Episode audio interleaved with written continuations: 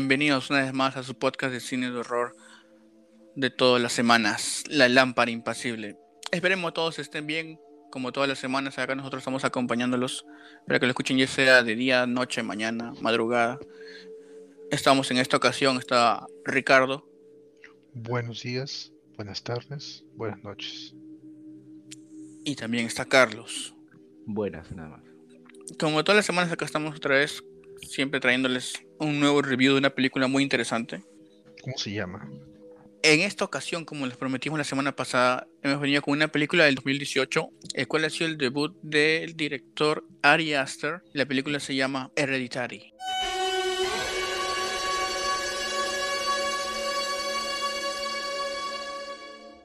En español, El legado del diablo. Es Ah. una película muy interesante, o sea, sí está entre, la he visto siempre recomendada entre las 10 mejores de la última década, tanto películas de horror. ¿Ustedes también han escuchado de ella? Siempre he escuchado de ella. eh, De hecho, tú me recomendaste un par de veces eh, mirarla, pero no, nunca he pensado como que es, que esta aclamada película que tengo que verla, ¿no? O sea, no sé caso las recomendaciones. No, señor. Por si acaso, la gente ha votado esta semana y está reñido en que mires o no la Liga de la Justicia de Zack Snyder. ¿Ah, Hemos sí? dado un plazo de una semana más todavía. Ok, ok. Que llegue, que llegue a 100 y miro la, la película. Me voy a saltar, pero, pero ya la voy a ver. Tienes que verla completa, sus cuatro horas, señor. De un centón todavía. Ya, entonces suele a 200. Y un poquito a la brasa. Media 200 y un poquito la laboral para que lo puedas ver. Claro. ¿Y tú, Carlos, has escuchado esta película que vamos a tocar hoy? No lo había escuchado, había visto pósters, eh, bueno, por acá creo que lo habían publicitado, completamente diferente a lo que pensaba que era, porque, bueno, el, el póster mostraba a, un- a una chica y lo primero que pensé que, ay, esta es una niña asesina o algo así, ¿no? Pero completamente diferente a lo que pensaba. Está habitado a las películas de Cineplanet. La No, pensé que era como, Ouija, como la, como la huérfana. como- El la- conjuro, la huérfana. Lo que pasa es que hay, ci- hay un cine por acá, por mi casa, los Cinestars de Benavides, por ejemplo, siempre ponen pósters de películas de terror y no, no muy publicitadas que en cines de, de mayor audiencia. ¿no? Eso es cierto, es por ejemplo, sí, sí llegó a estrenarse acá en los cines este, la película, pero no fue muy publicitada y como mayormente pasa con las películas de terror así chéveres, está por dos semanas nomás. Y en un solo cine, por ejemplo, o sea, a mí me tocó el caso de Midsommar, la vi en el único cineplane que le estaban dando era en San Miguel. Tuve que irme hasta San Miguel y verla y solamente quería verla de nuevo, pero ya no estaba en el cine. Así que tuve suerte de verla una vez al menos. Así que cuando vean una película chévere, recuerden ir cuando abren los cines, claro. Creo que ya abrieron, ¿no? Pero no están trayendo muchos estrenos aún. Así que cuando ya te vuelva la normalidad o la casi normalidad que vamos a volver, no se olviden de ver cuando puedan estas películas no tan publicitadas, porque mayormente son buenas, no como las comerciales, digamos, como actividad paranormal. Claro. Y tampoco no se olviden de llevar su, su aguadito, carapulcra. Su porcor. Cuando dejen entrar comida al cine otra vez para que lleven como un Scary Movie, lleven su pollo al abrazo. Bueno, esta película es este protagonizada, una actriz ya, ya con ahora reconocida tanto en el cine este género, que es Toni Collette. Ella es la, digamos, la protagonista de esta película, ¿no? Que, que es, para mí, o sea, ha hecho una muy buena actuación en esta película. No, definitivamente la flaca se metió un, este, una actuación terrible. De hecho, um, la primera vez que la vi actuar fue en El Sexto Sentido. Y sí, obviamente es una actriz bastante, digamos, buena. Pero en, en esta película se le ve el rango de emociones. eh, pasa de, de tranquilidad a, a pena, a- después de tristeza, a, a- a histeria, ¿no? eh, muy rápido. No, no, no muchos actores pueden hacer eso en tan corto tiempo. Sí, porque tiene cambios así rápidos en, en su rostro, se nota porque muchos se enfocan en esta, eso en esta película, en, en los gestos, ¿no? De todos los personajes.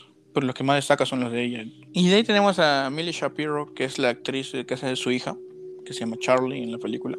Que es la que con la que fue promocionada en los pósters, ¿no? Que comenta Carlos. Y también está Alex Wolf, que es este el hijo de, de, de- de Tony Collette en la película, que eh, seguro lo han visto últimamente porque también está actuando en este en Old, Viejos, así le pusieron el nombre acá en Perú, justo ahora que están volviendo a los cines, que es una playa donde todos envejecen rápido. Este, esa es de M. Night Shyamalan, ¿verdad? Así es. Y bueno, esta película ha sorprendido a muchas personas en cuanto a este a, las- a que nadie esperaba en un debut de un director este, que nos den una digamos, en cuanto al cine de horror, ¿no? Eh, lo que él más que Ari Aster dijo, este, fue más que nada presentar un drama familiar, pero agregarle toques sobrenaturales o de horror para que tuviéramos, no sé, se vea más interesante la historia. Porque más que nada de eso, de eso se centra, ¿no? Más que nada es una familia y sus problemas entre ellos. El director contó que ah, de hecho se tomó la libertad de añadir algunas cosas basadas en su propia vida no dio muchos detalles, pero contó de que ah, creciendo su, familia sufrió muchos, este, o pasó por muchos ah, eventos desafortunados. Aún no se imagina tal vez pérdida de familiares y esas cosas. Que hasta llegó el momento en que ellos se pusieron a, contemplar la idea de que tal vez su familia había sido maldecida o algo así. Puede que eso se haya basado un poco, pues como dices. Claro, obviamente yo creo la parte tú sabes, no, quiero contar, pero... Sobrenatural, claro. Sobrenatural eso, ¿no? Pero sí, tal vez eh, los problemas familiares. Una cosa que también un dato curioso de esta película es que la casa, de cual la dirección de arte está muy chévere en toda la película, este, la, la casa no es que hayan alquilado una casa y se hayan metido a filmar ahí, sino que construyeron toda la casa en sí. Toda la casa es un set porque eso iba a facilitar los movimientos de cámara y los puntos de vista que querían para, para la película, ¿no? Así que decidieron construir toda una casa que iba a ayudar también a, a todos los planos, ¿no? Y es mejor, creo, ¿no? Porque al crearlo de cero te da más libertad y te da más precisión en lo que quieres mostrar. Sí, sobre todo, sabes que, eh, bueno, conforme vamos a, desarrollando el, programa ¿no? y la trama de la película, eh, hay escenas en las que genuinamente creo que a veces van a destrozar partes, entre comillas, del set, ¿no? que es la casa esta.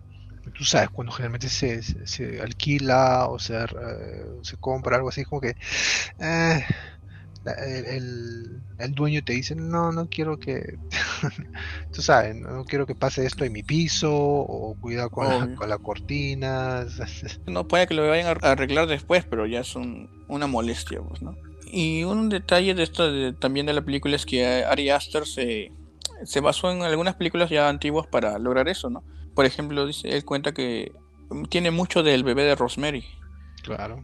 Y se nota, mientras la ves, notas muchos parecidos inclusive de Carrie, también agarró, por ejemplo, las expresiones faciales. Y bueno, al final, y también él dice que la paleta de colores que ha tenido ha sido muy, muy pensada, digamos, para contar la historia, ¿no? Como que este, subliminalmente te va diciendo estos colores son para tal cosa, tal cosa, adelantándote lo que puede pasar o queriendo llamar la atención a los personajes. Una cosa muy interesante. Le ha metido muchas cosas a esta película, ¿no? Por eso le ha valido ser reconocida y aclamada, como mencionaba.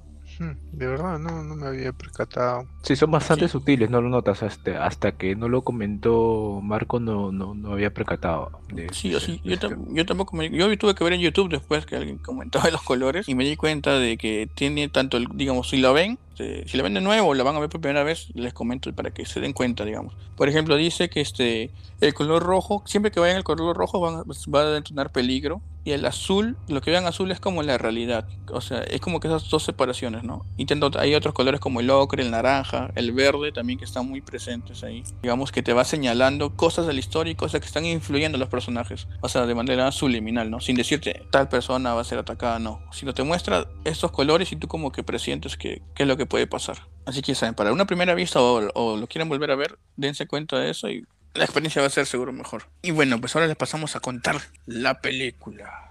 La película empieza con de la nada con mostrando una casa y nos dicen este que justo empieza con un velorio que había fallecido es la mamá la mamá de, del personaje de Annie que es interpretado por Tony Collette. En este velorio ella solo decir unas palabras de que ella no era muy unida con su mamá, pero en los últimos años como que ahí trató de hacerlo, pero a fin de cuentas era su mamá, ¿no? Sí sentía cierto cariño por ella. Y esto un poco raro, conocemos también a sus hijos, ¿no? A Peter y a Charlie, ¿no? Que es la, la hija menor y su esposa Steve están unidas, ¿no? Le damos a la familia, ¿no? Porque Charlie está por su lado, Peter está por su lado. Entre Steve y Annie nomás como que sí, porque son esposos, ¿no? Y nos damos cuenta que ella trabaja haciendo miniaturas, ¿no? Lo cual es muy interesante porque recrea tanto su casa como otras escenas. Digamos, el ah. funeral también.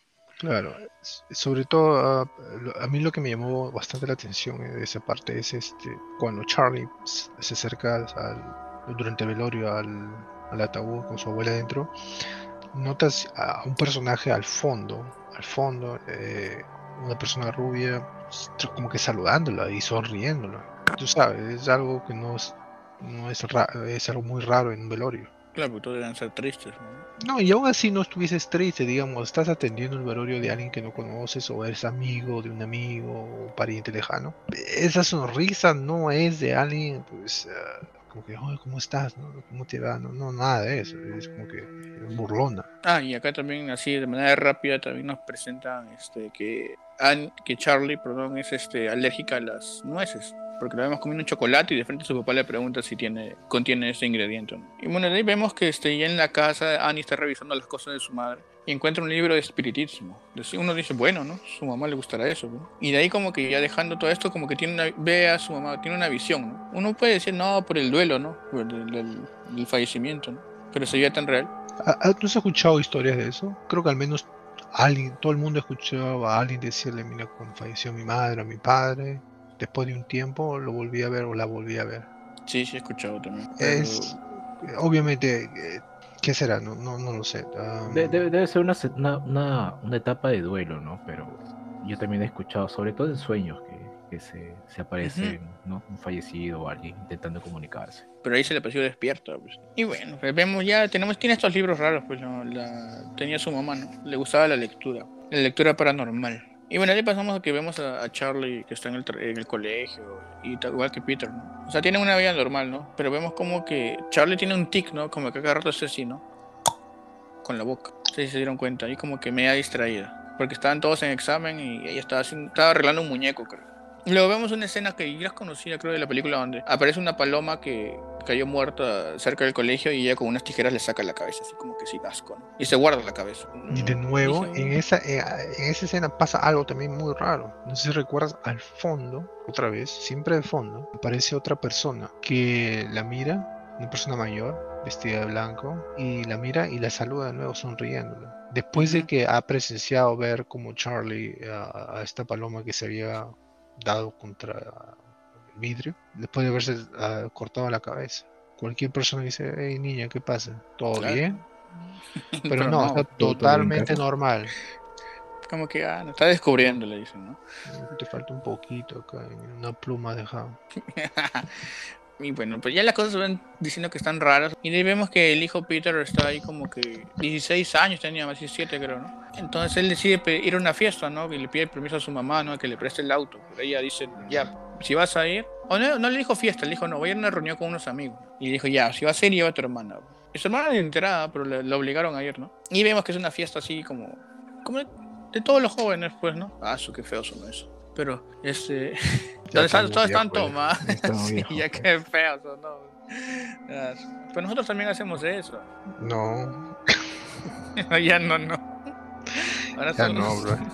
nos sentamos y tomamos un vaso nomás. no, ahora se toma han tomado punto G, Capitán Kidd. Claro, Y en el parque todavía. claro, y de madrugada todavía. ¿no? No, ahora esa- ya, son, ya son las 10, man. Tengo que irme a mi casa, ya, ya no puedo más. Ya, ya está bien, hoy nos claro. vemos ya. ¿Cuándo nos vemos? Acá el próximo año. Sí, sí, sí, ya, sin, sin falta todavía. Claro, pues ahora ya no. Ahora los días ya están Me- con, me a llamas las 11 antes, están con sueño, claro. Me confirma. Antes nada, pues, salía de la nada las cosas. Bueno, ahora hay responsabilidades, pues señores. Como por ejemplo gra- grabar la lámpara impasible. Y bueno, en esta fiesta que todos están así divirtiéndose, Peter, está, Peter es un fumón, por ejemplo. ¿Por qué te pasa? ¿Qué te pasa? Cada vez. acá. No, no. No, acá no es como. Estás chocando con tu público. Claro. No, no es un fumón. Es este. ¿Cómo le dirían ustedes? Es un fumón, bro. No trates, no, no la pintes bonito. Sí, es un Sí lo es. Y todavía le. Me acuerdo sacó el paquete dijo: Esta es de la buena, le dice. Ah, sí, porque a la chica que le gustaba, pues, ¿no? Y él le dice, creo que hay una pipa en la otra habitación. Y él dijo, ya, se me hizo. Y cuando llega al otro lado hay como cuatro personas, ¿no? le dicen, ya, reparte tu, tu hierba, ¿no? ¿Tú qué harías si te pasa eso, digo? Que si alguien se quiere fumar mi hierba, está huevón. si te pasara lo de Peter, pues. Ah, sí, sí, la flaca después que me dice para ir a un lugar y hay gente ahí. Bueno, le preguntaría primero, ¿sabías que había esta gente aquí? Me dices, "Mm, sí. Ah, ok, me voy, bitch. Chao. y, me, y me llevo, y me llevo mi planta. ¿Y tú, Carlos? Bueno, para empezar yo no fumo, ¿no? Pero Sería. Sería una situación rara, pero actuaría igual que, ¿no? Igual que acá el amigo Ricardo, no sé. Que no te ilusionan por los Interesada, puros. interesada, así que me voy. Está bien, está bien. Y bueno, eso no hizo Peter, él se quedó fumando ahí porque no le quedaba de otra. ¿no? Chiquillo, Y bueno- todavía. Y bueno, pues su hermana la dejó por ahí, ¿no? Como que la dejó suelta, ¿no? Libre. Y le dijo, mira, están dando torta de chocolate, cómela. Pero lo que no sabía es que esa torta tenía nueces. Entonces cuando están fumando ya, están ahí. aparece Charlie, ¿no? Diciendo todo preocupada, asustada, ¿no? Porque no podía respirar. Entonces se acabó la fiesta ahí, pues. al menos para ellos, ¿no? Porque el toque se la llevó, la cargó, la subió al carro y, y todos viven alejados en esa zona, me parece, porque tuvieron que ir, entrar a la carretera y poner quinta para llegar al hospital, ¿no? Porque se- les estaba, digamos, estaban muriendo, pues su hermano, ¿no? Que no podía respirar, que pataleaba en el centro de atrás, ¿no? Y él está siguiendo así rapidísimo, este, Choque anafiláctico. Claro, su hermana, este. Porque no podía respirar, la des- desesperación abre la ventana para sacar la cabeza así como perrito. Y justo cuando hace eso, pierde el control por el ve- venado. Justo saca cuando su hermana tenía la cabeza afuera, justo hay un póster de, de teléfono. Y ¡juá! le da en la cabeza. pues. Solo vemos eso, que da en la cabeza y que el carro frena. No, Y vemos no, la, la- se frena, ve, no, se ve claro, que choca la cabeza. se claro. siente claro que la cabeza fue. La cabeza Sí. se quedó atrás, se quedó en el pasado la cabeza. A lo María Antonieta, sí, tuviste que, que hubo un corte ahí y, No, se, y, se y dio sobre- un- se escucha, no se escucha. Sí, se escucha, se escucha. Se escucha, tú ya sabes qué pasó ya. cae, y se escucha como cae, cuando cae. Ah, bueno. Y la cosa es que vemos que el carro para, pues, ¿no? Porque, digamos, se asusta, ¿no? Del susto, o sea, de la palta. Y no quiere ver el asiento de atrás, ¿no? Esa, esa parte me vaciló mucho por la actuación que tiene el chico. El susto no quiere, ah, no quiere mover el carro, no quiere ver ni siquiera lo que está atrás a su hermana. Porque sabe que la fregó, pues, ¿no? Es que imagínate, pues sales, eh, que todo partido de que una, una re- irresponsabilidad de, ¿en qué punto, no? Y que todo eso lleve a consecuencia de que mates a tu hermana, ya sea por accidente, ha sido un accidente, ¿no? De hecho. Bueno, y se haya causado la muerte de, un ser querido, ¿no? Y todo lo que puede pasar por un, ni- por un niño o un chivolo de esa edad, imagínate, pues, me quedaría peor. Inclusive cuenta este Ari Aster cuenta este que para esta escena hizo que los dos actores sean tan unidos como para que esta escena tuviera ese efecto, digamos. Porque los hacía ir de un lado para otro. Inclusive les dejaron como que un fin de semana que ellos vayan de viaje cerca a donde estaban grabando. Como para que él se haga cargo de ella, sea su, se, haga, se haga responsable, ¿no? Para que cuando llegue esta escena, la actuación sea tan real como para decir que él creyó que de verdad mató a su hermana, pues. Por eso tenemos esas reacciones su- y sus expresiones en su rostro. Y bueno, pues está ahí un rato y vemos cómo luego enciende el carro y avanza nomás. Y toda esta escena es un silencio hasta que llega a su casa, vemos que se baja del carro, sube, camina despacio y se echa en su cama. Hasta la mañana siguiente no puede dormir, creo. ¿Quién lo haría? No podría tampoco. Yo pensé que, yo pensé que se había, o sea, yo digo, no me pongo en esa situación, ya, ¿qué, pa- qué pasa, no? Este, ok, la cabeza dónde está, el cuerpo dónde está, pero él se va, deja el carro, tal cual está en ese estado y se va a jatear, o sea, no pasó nada. Es el Yo shock. pensé, pues, yo, yo pensé que lo iba a cubrir, yo pensé que iba a cubrir, no, y nos- mi hermana, mucha no sé dónde está, se, se había, o lo había dejado en tal lugar. ¿no? Lo- se- lle- llegó a su jato como si no hubiera pasado nada y hasta que amanezca, ¿no? Co- Como dicen, ¿no? El shock, como, este, ¿no? Eh, el trauma y, y sobre todo que es, como dice, es un niño, 16 años. Y e- en ese momento es como aferrarte a la último, a- el último hilo, De, de la probabilidad. O de posibilidad de que todo esto no sea cierto, lo que acaba de pasar, ¿no? Como decir, incluso te das cuenta, cuando él trata de mirar en el espejo retrovisor, se asusta, porque no llega a ver nada, pero contempla la posibilidad de, ¿no? de lo que ha pasado. Sabe lo que ha pasado, pero está, está aguantándose. Y después dice, se dice al mismo, ok, sigue adelante. Baja del auto, puede, se puede ver el, el cuerpo en el auto, pero él no voltea hacia atrás. Llega a su cama y trata de pensar, ok, esto no, pas- no ha pasado, todo está normal. Tú sabes, la, la, dicen la esperanza es lo último que se pierde hasta que pues llegó la mañana, ¿no? Y la mamá salió a tratar de hacer sus, sus compras y eso y encontró el cuerpo y no solo el cuerpo, como dices, decapitado, ¿no? de su Eso es- hija. de 13 años. Lo chévere es que tú no llegas a ver la reacción, sino solo escuchas los gritos desde la habitación de Peter, ¿no? O sea, tan desgarradores eran. Su y luego rostro, vemos. su rostro. Cuando empecé a escuchar eso, porque es como que, ok, me he pasado toda la noche tratando de, de- de modificar la realidad, ¿no? De cómo yo pienso y veo las cosas. y tratar de crear un mundo en donde no esto no ha pasado para que después de la noche a la mañana pasa que la mamá se lo hace saber, ¿no? Y también lidiar con eso, o sea, otra cosa es que ya tú tratas de evitar todo, pero digamos, vives aparte, ¿no? En cambio acá tienes que ver diariamente a, tus padres y claro, en saber momento tener la culpa, pues, claro. Y luego, bueno, vemos que la cabeza no estaba en el carro, sino se había quedado en la carretera y estaba todo golpeada, estaba toda desfigurada ya con hormigas encima, ¿no? Esa toma sí es bien perturbadora, digamos, porque ni siquiera pudo recuperar la cabeza, porque de ahí, de ahí le hacen su funeral, entierro y todo. Imagina la situación familiar ahora, pues. como te digo, se tener que vivir con la, con la culpa y aparte con las otras personas que te deben estar odiando, aunque no lo digan, pero bueno. Luego vemos que Annie, Dani durante esos tiempos estaba yendo a un grupo de terapia, ¿no? O sea, sin que nadie lo sepa. Este, un día decía ya no ir más, o sea, y se cruza con una señora, ¿no? Que le dice, yo creo que te he visto aquí antes. Y se presentan y le dice, yo también he perdido a mi hijo y si quieres podemos hablar, le dice. Y le deja su número, ¿no? Esta señora se llamaba Joan. Y bueno, de acá vemos que al padre unos días antes lo habían llamado de la funeraria, ¿no? Acerca de, del entierro de la, de la abuela, ¿no? Y le comentan que había sido profanada esa tumba. Entonces que iban a hacer investigaciones y todo eso. Las cosas se van, van poniendo más raras cada vez. Luego, y luego Annie se pone en contacto con Joan y decide ir a visitarlo a su casa. Que apenas llega ve algo curioso con el tapete porque le parece familiar.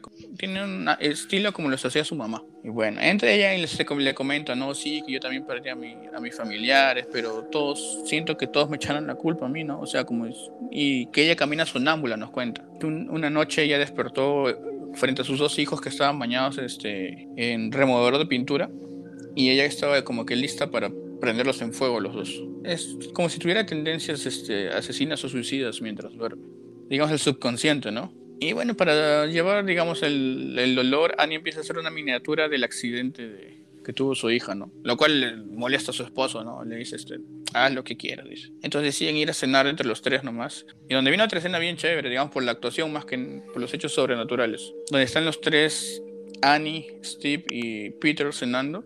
Y es la, el silencio más incómodo de toda la vida mientras los tres comen. Hasta que Peter decide preguntarle a su mamá, ¿qué es lo que pasa? ¿no? Y cuando le pregunta eso, ella suelta todo lo que tenía guardado, ¿no? Con, dando una muy buena actuación en ese momento. ¿Ustedes cómo la vieron? Con los ojos, señor. Esa discusión, ¿no? Este, para empezar, suelta. La, la madre tiene, se nota que tiene problemas. No, no, sabe cómo, cómo reaccionar. Para, ese punto ya estaba, ya se estaba quebrando bastante. Estaba exponiendo todo, todo, todo, su pasado. Y se nota que la relación con el niño no, no era de la más ideal. Entre ambos, entre ambos había un trauma de por medio, ¿no? Esa discusión ha sido bastante fuerte porque quiebra varias varias cosas que tenían entre ellos, ¿no? Porque el niño le comenta de que había habían cosas que habían sucedido anteriormente y, realmente quiere, quiere ser perdonado, no quiere que le explique qué, qué, qué es lo que piensan de él, por, por, qué no le hablan. Al final hay un, un, ¿cómo se dice? Un, un ida y vuelta entre ambos de que el padre no le queda otra que detener toda esta discusión porque ya está destruyendo por completo a toda su familia. Pues.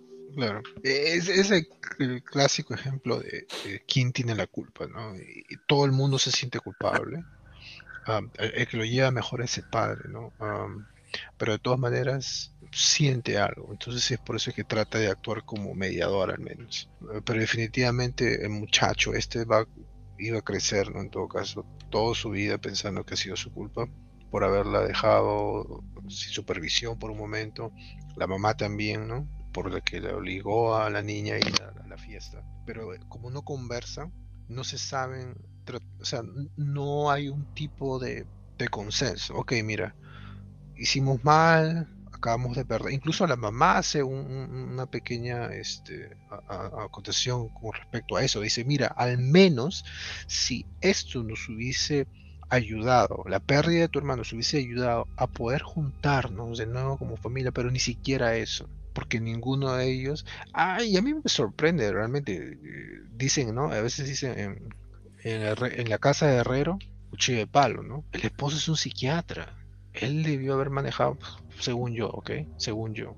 No lo sé, no, no soy terapeuta, pero según yo, él debió haber manejado mejor la situación. Recuerda que también son familia americana, generalmente dice, ¿quieres hablar? No, no quiero hablar. Ok, cuando estés listo. Y a veces no es necesaria pues tanto tiempo de darle tanto tiempo a una persona y no es ok mira obviamente estás molesta obviamente estás triste, obviamente, vamos a ver qué pasa. Y es cuando pues todas esas tensiones pues se van escalando, escalando, y llegó el momento en que la mamá pues explotó, ¿no? Y, el muchacho también, ¿no? Eh, pero como dices Marco, la, actuación especialmente de la mamá de Annie es, genial. Esta mujer pasa de recriminarle, ¿no? Eh, que, este, todo esto ha sido pues culpa, ¿no? De, de, de, nadie en realidad, a, callarse por completo y aceptar que la culpa ha sido suya, porque el muchacho, después de escuchar todo lo que la mamá le dijo, ¿qué fue lo que hizo? Has activado mi carta trampa, madre. Y le dijo, le dijo, ¿quién fue? ¿Quién fue el que dijo que le dijo a que vaya conmigo? Ella no quería ir. Y, ves la, los, los, los gestos de la mamá, como que le iba a tirar la comida, el plato en la cara, No, yo creo que le dijo. La mamá le iba a meter a la madre a, su hijo. Eh, claro, la, cólera que le sacó toda la cólera. Claro, pero definitivamente esa escena es bastante. Ah, no sé, me imagino que es de esas escenas en las que no tienen muchas tomas, porque mientras más haces tomas y tomas y tomas, eh, como que se va este, aguando, ¿no? Se va Ah, fuerza. Claro, entonces me imagino que lo hubiesen hecho en muy pocas tomas para que quede así de perfecta. Es, un, es una escenaza, es un escenón, como quiera decirlo. Y bueno, esto lleva más a quebrar a la familia, pues, Porque de ahí ella vuelve a, buscar a Joan. No, se la encuentra, más no la busca, se la, encuentra y le dice, este, ay, qué casualidad que nos encontramos, dice. Y se la, ella le cuenta sobre una sesión espiritista que tuvo y pudo comunicarse con su nieto. Le dice, no, ven a probar a mi casa. Y, y pasa lo mismo, ¿no? Una escena ya, las cosas empiezan a ir tanto ese drama para, de familiar al tema sobrenatural. Porque vemos que en la sesión espiritista se, se, se, mueve un vaso, una tiza escribe sobre una pizarra así solita, ¿no? Como si se estuviera comunicando Joan con su nieto, pues, Lo cual a cualquiera nos hubiera asustado. Yo me hubiera asustado. Ustedes se hubieran asustado si me digan que no. Bro, yo estoy habituado a eso ya. ¿Tú nunca has visto el episodio de los espíritus chocarreros? No, esa mierda daba miedo, bro. Eh. Entonces tú sí hubieras pasado normal por ahí. Yo sí, normal. Es monchito como si nada estaba. Yo tampoco tengo que sentirme así. ¿Dónde está la, dónde está la renta? Le preguntabas, como dijiste. Bueno, la cosa es que ya le convence, le, le da un folleto sobre, sobre esta sesión que tiene un, un lenguaje raro. Pues nadie se pregunta. Igual dicen, ah, es raro, pero debe servir. Entonces Annie decide este, hacer lo mismo en su casa, ¿no? Y con lo cual despierta toda la familia una noche y le dice, este, venga, venga, hay que hacer esto en familia, hay que hacer la única cosa que unida entre los tres y le dice que no, que va a valer la pena. Entonces decide poner el cuaderno donde Charlie dibujaba para, para comunicarse. La Ouija, pues es como una Ouija, pues, ¿no? Entonces vemos que ahí que se empieza a mover las cosas, ¿no? Y vemos como que la poseen a, a Annie, ¿no? Y empieza a hablar con la voz de Charlie, ¿no? lo cual asusta tanto a su esposo como a Peter y Peter empieza a llorar de la nada. Y esto asusta mucho a Steve y a Peter, ¿no? Los cuales ya empiezan a decir, no, ya basta, ¿no? Hasta que le echen agua, así como si estuviera... Con la chiripiolca. Como la chiripiolca, sí, igualito le echan agua y ya ni vuelven sí. Entonces, pero ya de ahí las cosas ya empiezan a subir más en la escala de lo paranormal. Porque Peter se empieza a sentir raro, empieza a ver luces como veía Charlie y como que se, y escucha de nada por ahí sus también, lo cual paltea, ¿no? como que si su hermano estuviera presente. Entonces, pero Annie ya, pues como vemos que nadie le hace caso, o sea, no la apoyan ni siquiera para el espiritismo, rompe todas sus maquetas, como que le llega todo, ¿no? Ya no quiere saber nada. Como que ya va a colapsar, parece, ¿no? Entonces Peter empieza a tener visiones de Charlie. Annie trata de quemar el cuaderno de, de, Charlie, porque, de su hija, ¿no? Porque dice, este, ya no vale la pena todo, ¿no? creo que es hora de, de, liberarme de esto y lo, lo tira al fuego, ¿no? De su chimenea. Pero al hacer esto, mientras se va aprendiendo el cuaderno, ella misma se va aprendiendo fuego también, como que si se quema el cuaderno, se quema ella también. Ya la cosa es tan grave, ¿no? Entonces la saca y le quita el fuego para que ella no se, no se prenda en llamas. El diablo está cerca, el diablo. Entonces ella empieza, empieza a buscar en los recuerdos, en las fotos de su, su madre, porque algo como que le llama la atención, porque se recuerda, recuerda el tapete que vio en la casa de Joan, empieza a ver las fotos entonces de su madre y encuentra varias fotos donde está presente esta señora también, ¿no? Lo cual le parece raro porque nunca se habían visto antes y, y él eh, como que nunca le mencionó que conocía a su madre. Se la estaban acosando o espiando. Y yo, ya me dio miedo la cosa. A mí me hubiera dado miedo la cosa. ¿no? ¿Cómo es que alguien se mete en su vida sin, sin, decirle que ya conocía a alguien? es por, por algo, ¿no? Porque está planeando algo. No, a mí lo que me sorprende es por qué es que ella ha sido, o sea, sí, tuvo una historia muy convincente realmente, pero aún así, eh, supuestamente ella está en un periodo de, duelo y, está bien reacia todo. Eh, me sorprende que sea una persona tan, ah, se deje llevar tan rápido por, por algo que, algo que puede ser pasajero, ¿no? Como por ejemplo la bondad de esta, esta supuesta señora. Dice, no, si ven a mi casa, vamos a conversar y todo eso. Yo diría, ok, gracias, pero ahí nomás, ¿no? Um, y, y de mostrarnos como que está desesperada, pero esta es una persona sola, ¿no? Tiene, tiene ahí al esposo, tiene al hijo. Realmente no, a veces es, es, difícil entender, eh, al menos nunca he pasado por esa situación, ¿no? Pero es difícil entender por qué una persona va a acudir a extraños cuando se trata de algo tan, tú sabes, delicado, ¿no? Sí, eso es cierto, o sea, y porque nunca les dijo que tampoco iba a grupos de terapia, como que también era muy reservada, inclusive con su misma familia. Tal vez es parte simplemente del plot, ¿no? De, la trama. Podría ser. Nada más vemos que ella va a buscar a, Joan a, recriminarle eso, pues, ¿no? Y nunca le abre la puerta a la señora. Pero vemos dentro de su casa y la cosa se pone fea siempre cuando encuentras una mesa con un ritual, digamos, satánico, ¿no? Yo lo vi satánico, no sé, porque veía... Sí, como tú dices, uh, cosas, de, un ritual, ¿no? De, tal vez de sacrificio o de invocación o algo, pero no era normal. y estaba la foto de Peter al medio. Exacto, sobre todo eso. Estaba la foto del hijo, porque nadie sabe. No, porque justo ahí entre, las, entre los libros de su mamá encuentra en el espiritismo encuentra algo subrayado sobre el rey Paimon, donde dice que este que tiene que ser reencarnado en un cuerpo de un hombre para, para hacer este liberar todo su poder, Entonces dice que raro. Entonces ya empieza a conectar dices, esto es una secta, dices, o sea, porque la señora aparece fuera de la escuela de Peter dándole como que unas un, un hechizo, ¿no? O un conjuro que solamente puede escuchar Peter, lo cual lo va poniendo más raro y en su escuela inclusive hay una toma donde él, él, pierde control de su cuerpo, ¿no? Y se empieza a dar, a dar de golpes contra la, contra la carpeta, ¿no? Hasta que se, se empieza a sacar sangre, ¿no? Esa escena me pareció muy locaza también. Porque por lo general, eh, este tipo de películas, todo queda encerrado en un solo círculo, ¿no? Este, ese, ese, tipo de, de demostraciones. Pero lo, lo, que me gustó de esta película es que no incluyes al padre escéptico y esta demostración de, una especie de, digámosle, posesión, se nota en una escuela pública, ¿no? Se nota claramente que el chico no está bien, tiene un rostro desencajado, pone el brazo de una forma bastante extraña, no, no, está pidiendo ir al baño, simplemente eh, estira el brazo y de ahí se estrella sobre, sobre su carpeta. Repetidas eh, eh, veces. Sí, repetidas veces hasta, hasta quedar sobre el piso, ¿no? Y ahí donde los chicos o sus compañeros, inclusive el profesor, lo primero que piensan es que dando un ataque o, el tipo está raro, ¿no? nadie se puede pensar que hay un, un, hecho más allá de lo normal, o algo paranormal que esté pasando. Sí, porque solamente dicen vaya a su casa nomás. No es como, como el exorcista que llaman a un padrecito. Que no vaya a descansar. La reacción, lo, lo, normal que creo que podría cualquier persona actuar, ¿no? Y digamos, si tú ves que pasa a alguien, a alguien le pasa eso. No, no, no, no me refiero a que, que, es lo normal, ¿no? Oye, pucha, una pastilla hacia tu jato, ¿no? Este, no, Yo no me pongo a pensar de que, oye, ya, necesito un crucifijo, ¿no? Claro, eso sí, ya descartando todo. Claro, pero es que no hay, no hay ningún indicio tampoco de que ellos eh, sean parte de, algún tipo de religión, menos la cristiana todavía o, católica. Y, de hecho, ¿no te has puesto a pensar que es algo a, a propósito que hizo este el espíritu este? Porque eh, no hay. ¿Cuál es la manera más fácil de hacer que el muchacho vaya a su casa? porque lo necesitaba en la casa. Mira, ¿sabes que qué? Rómpete la nariz en, el escritorio. Inclusive cuando como le coge, como levanta el brazo, pero me parece como si le cogieran así, como si te hicieran fuerza y te doblaran el brazo para inmovilizarte. Exacto. y de ahí como, Cuando pasa eso dije, oye, a mi causa sabe la respuesta a la pregunta del profesor. Pero después se le ve la cara y parece que se hubiese metido así una papa rellena, pero sin masticar, así, tenía en el cuello, así. Oh, se estaba poniendo rojo así mi causa y dice, ¿estás bien? Y me acuerdo, su pata, su pata, el otro fumó, le dice, bro, ¿estás bien? Lo ve sorprendido. rojo, con los ojos medio hinchados, doblados por un costado, así.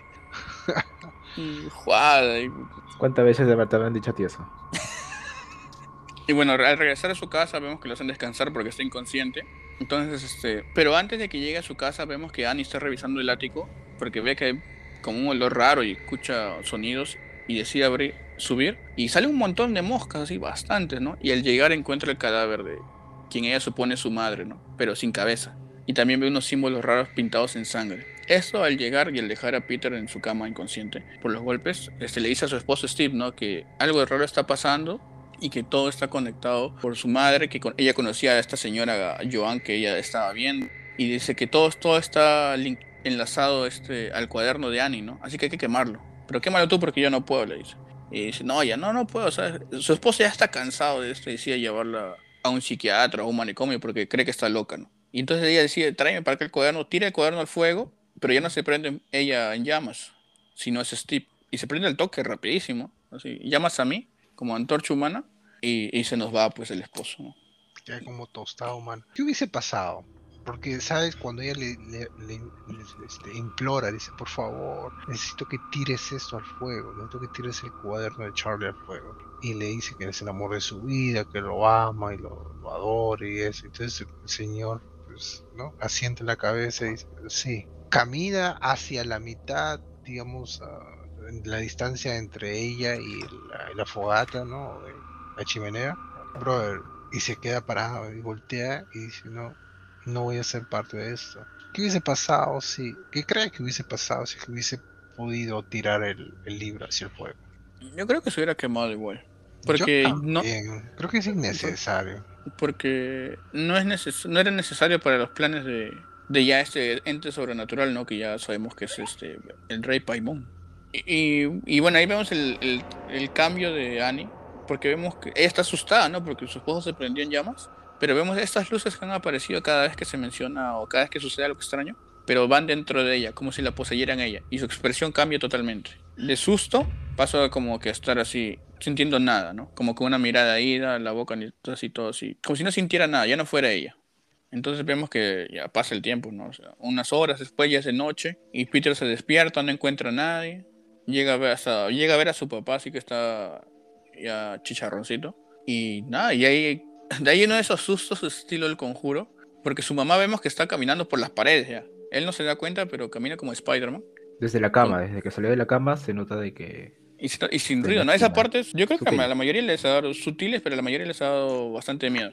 Porque ya su mamá estaba poseída y caminaba así como araña. Me recordó a Batman vs Superman.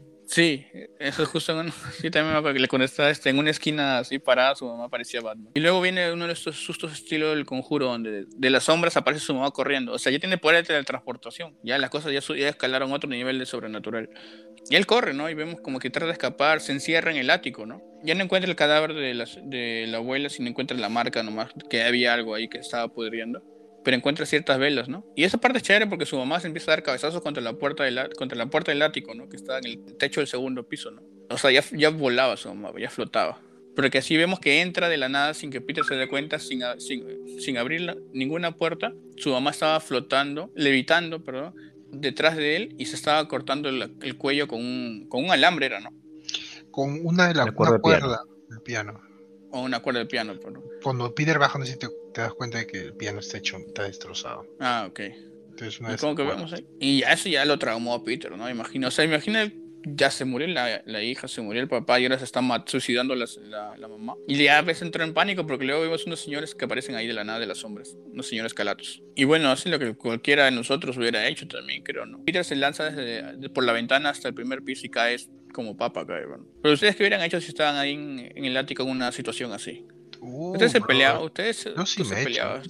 tú te peleabas con los señores, ¿no? Yo sí pero bien, pero viendo a tu, digamos, en este caso a tu mamá ahí levitando y cortándose el cuello. No, que eso es otra cosa, pues eh, supuesto, eh, eso, eso no, supongo que haría lo mismo, o sea, no me tiraría tal vez, pero me pondría a llorar, a gritar, ¿no? ¿Qué está pasando? Y eso, pero si veo una sarta de enfermos ahí de otro, bro, ese es mi caso, eh, te lo mecho. Lo mecho, claro. ¿Y tú, Carlos, qué hubieras hecho? ¿Te mechabas también? Bueno, entonces en el ático, si es que están tapando la salida, claro. o te tiras por la ventana como Peter. Mm, bueno, no me tiraría, sino abriría, abriría la, la, ventana y sigilosamente saldría del lugar. Nah, bro, yo he visto peor eso en mi barrio. Peter al caer ya como que cae inconsciente y vemos que una luz entra en su interior, ¿no? O sea, como que ya, ya yo, para mí es que ya lo poseyeron también. Claro, especialmente porque se, es bastante notorio, ¿no? Como que la luz no es, no es que cae por casualidad, ¿no? Se ve que deliberadamente entra, al cuerpo. Ujú. Y al levantarse, como sus ojos ya no son los mismos, igual su expresión cambió y sus ojos son rojos ahora, tienen un tono rojo, digamos, ya sea por, porque están, las venas del ojo están rotas o algo. Pero ya no es él, ya no es Peter, digamos. Y vemos ahí de nada cómo flota el cadáver de la mamá y entra a la casa del árbol que tenían ahí, en la parte de atrás. Donde él decide ir. Al entrar encuentra el cadáver de su abuela arrodillado haciendo como una, como una reverencia, y al costado el de su madre también. Ambos miran en dirección a una estatua donde tenía la cabeza de su hermana Charlie, ¿no? que tenía una Esa corona que, era el rey Paimon. Entonces voltea y ve más, más personas que están así en reverencia, y una de ellas siendo la que se levanta y le, y le pone la corona, siendo el señora Joan, pues, ¿no? la cual se había hecho amiga de su mamá, ¿no? lo cual en verdad era parte de esta secta que querían revivir al dios Paimon. Y lo lograron al final, ¿no?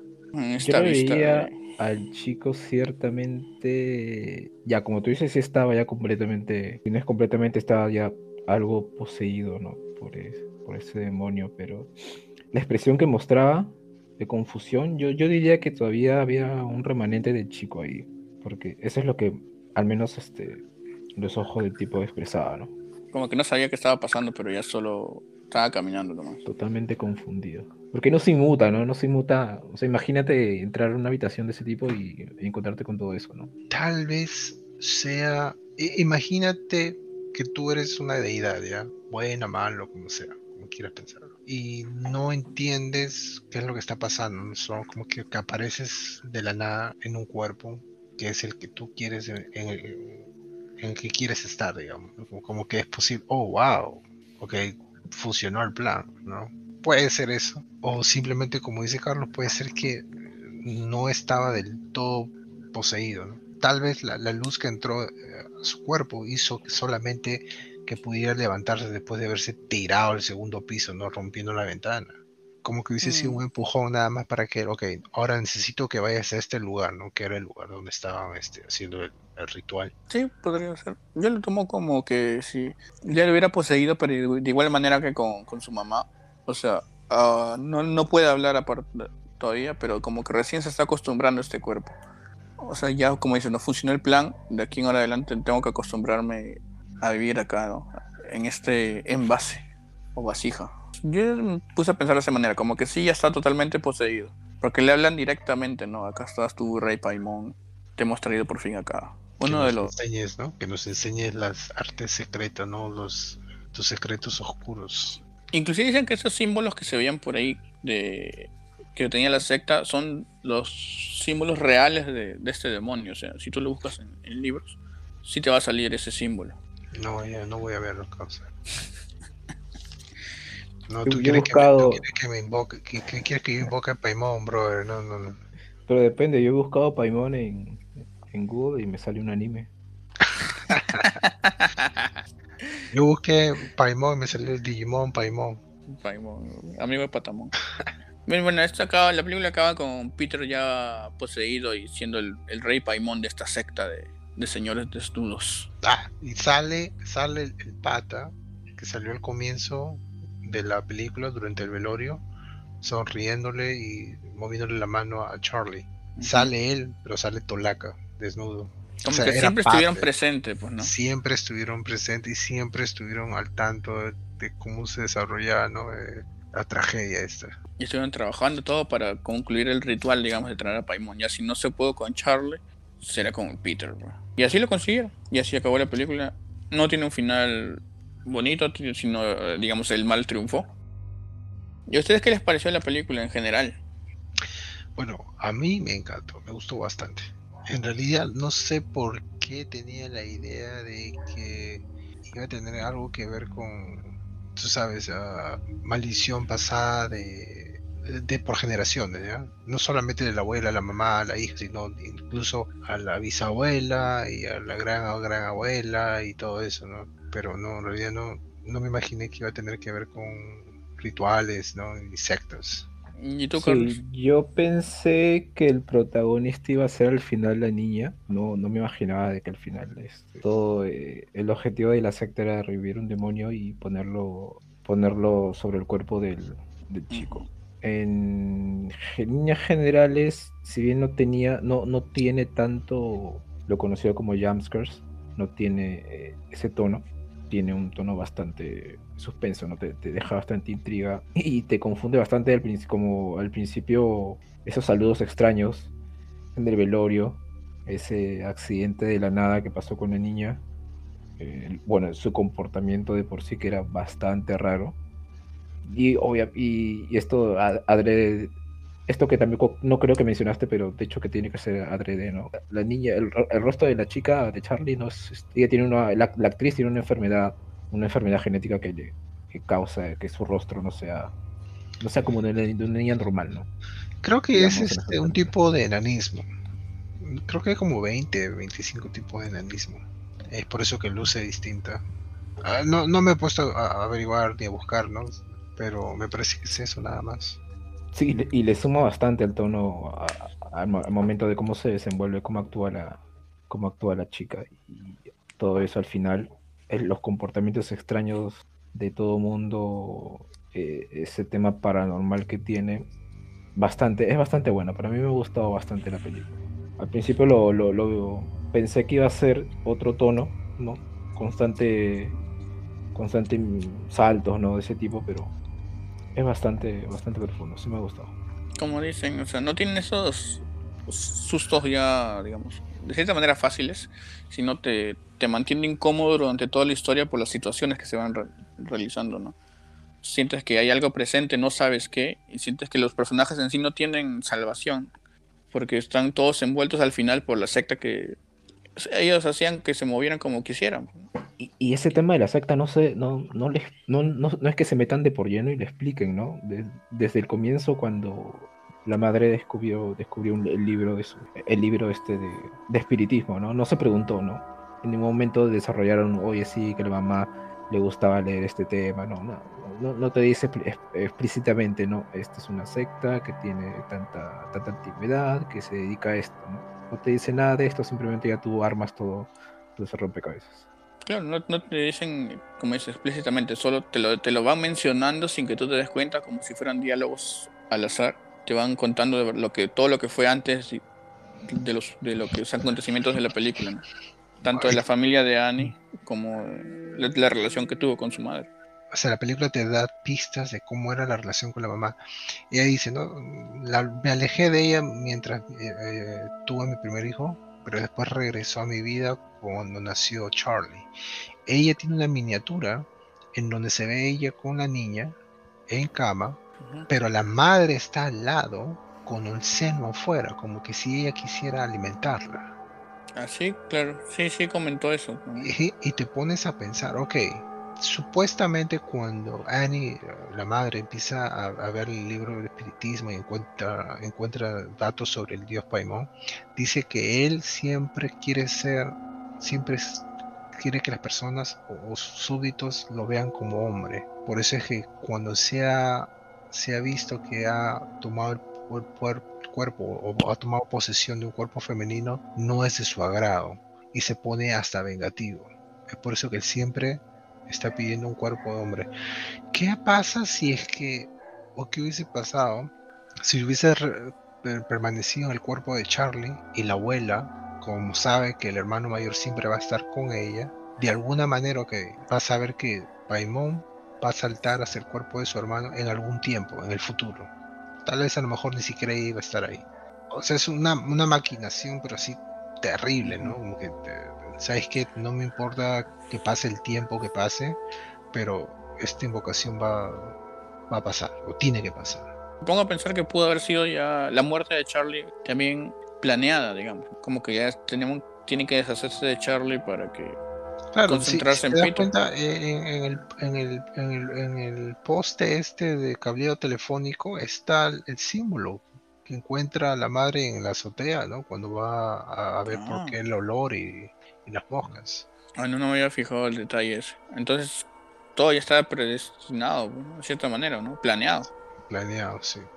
Pues es bastante posible. Qué miedo esa secta. Eso es lo que da más miedo de las sectas. Exacto. Porque trabajan siempre en las sombras y Y están en todos lados, eso es lo peor. Como que siempre están varios pasos adelante, porque incluso después de que la mamá se da cuenta y dice, mira, ok, estamos, estoy pasando por esto, y, empieza a conectar los puntos y las situaciones, aún así llega a suceder todo lo que tiene que suceder, ¿no? Aún así, Paimon ya está un paso adelante, como dices. Porque dijo, hay que quemar el cuaderno, ya queman el cuaderno, se quema el esposo, lo, que, lo cual hace, crea el trauma en ella para que Paimon entre en su cuerpo. Bien, bien rayado. Y muchachos, ¿cuál ha sido su escena favorita, digamos, de la película? Empecemos con Carlos. Eh, mi escena favorita yo diría que es al momento de que saca ya todos los trapitos al aire, ¿no? Esa escena en la que están los tres sentados y le increpa, le increpa todo, toda su verdad a la madre, ¿no? Y ese vaivén en lo que se, se nota la tensión, todo, todo cómo se destruye toda esa relación familiar que hay, ¿no? Inclusive el padre que está como, el, padre está como nosotros, ¿no? Este, como un tercero en que trata de, de querer apaciguar todo, ¿no? Y al final lo cierra de esa manera. Yo, yo creo que esa es mi escena favorita más allá de que esta sea una película de terror, ¿no? Mm, está bien, Igual, un poco de pena del padre también, durante toda la película, como dices. Él está al medio de todo. ¿Y tú, Rocco? Ah, supongo que es la que estaban fumando. ¡Ah! Tiene que ser, creo.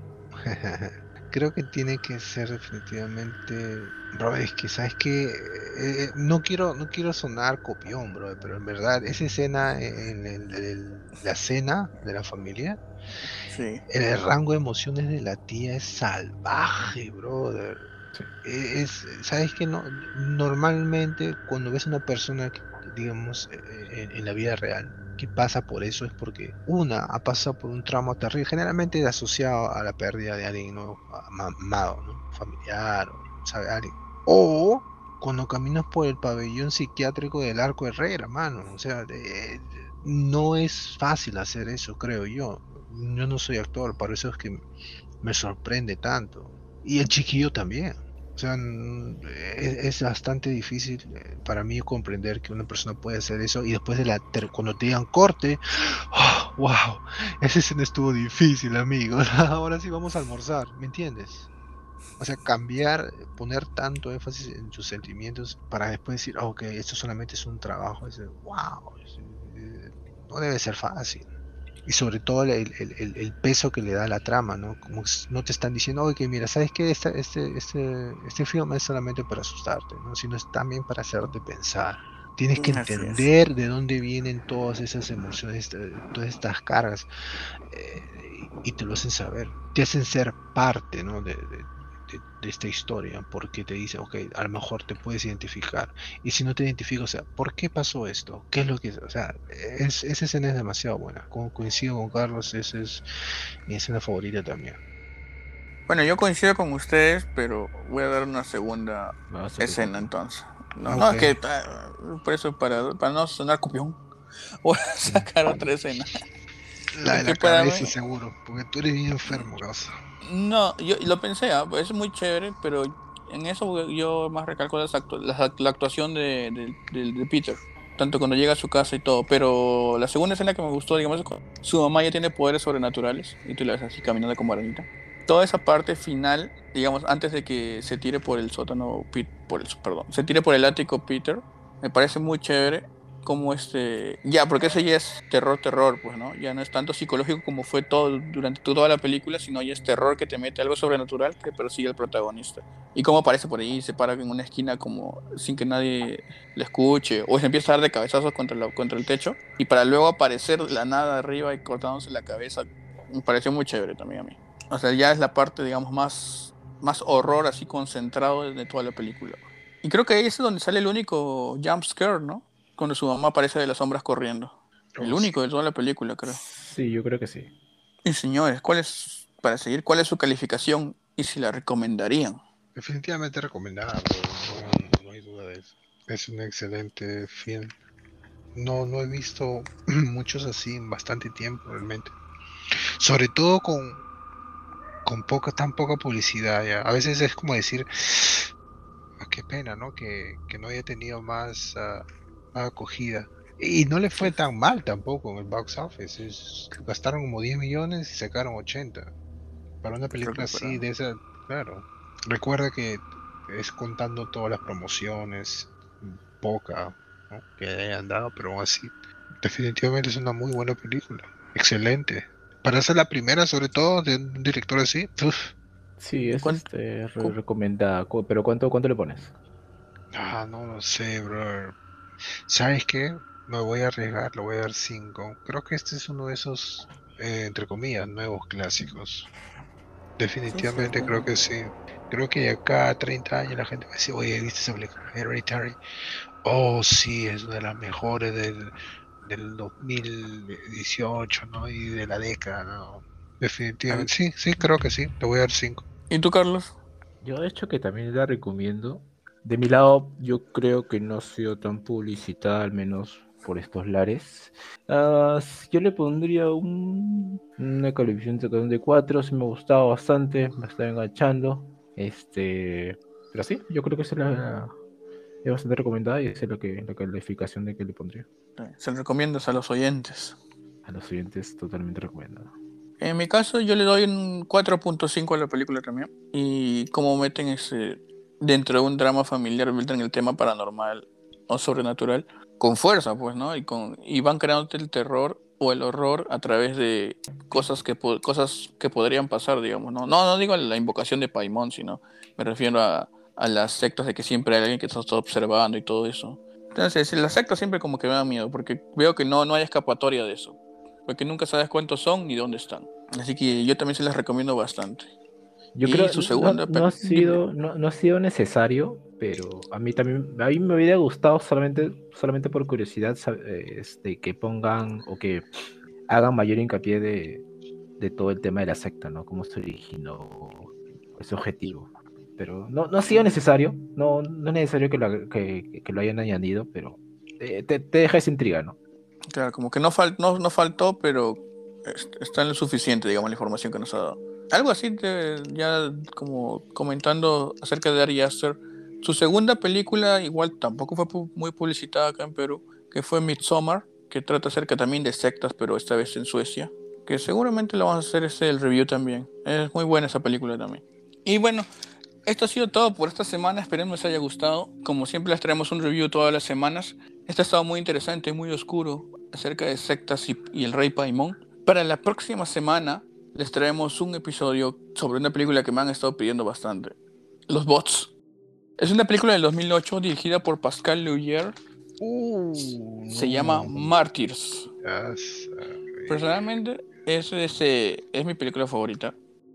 No se olviden de seguirnos en el link arroba lámpara.impasible, donde siempre colgamos los covers para que le den me gusta, nos sigan, compartan también, que eso ayuda mucho a nosotros a seguir este, compartiendo, dando a conocer este subgénero del horror. Así que ya saben, gracias por haber llegado hasta esta parte del programa. Espero se cuiden mucho y estén atentos a lo que se viene. Así que gracias a todos. Hasta la próxima. Nos vemos. Y no se olviden del Rey Paimon.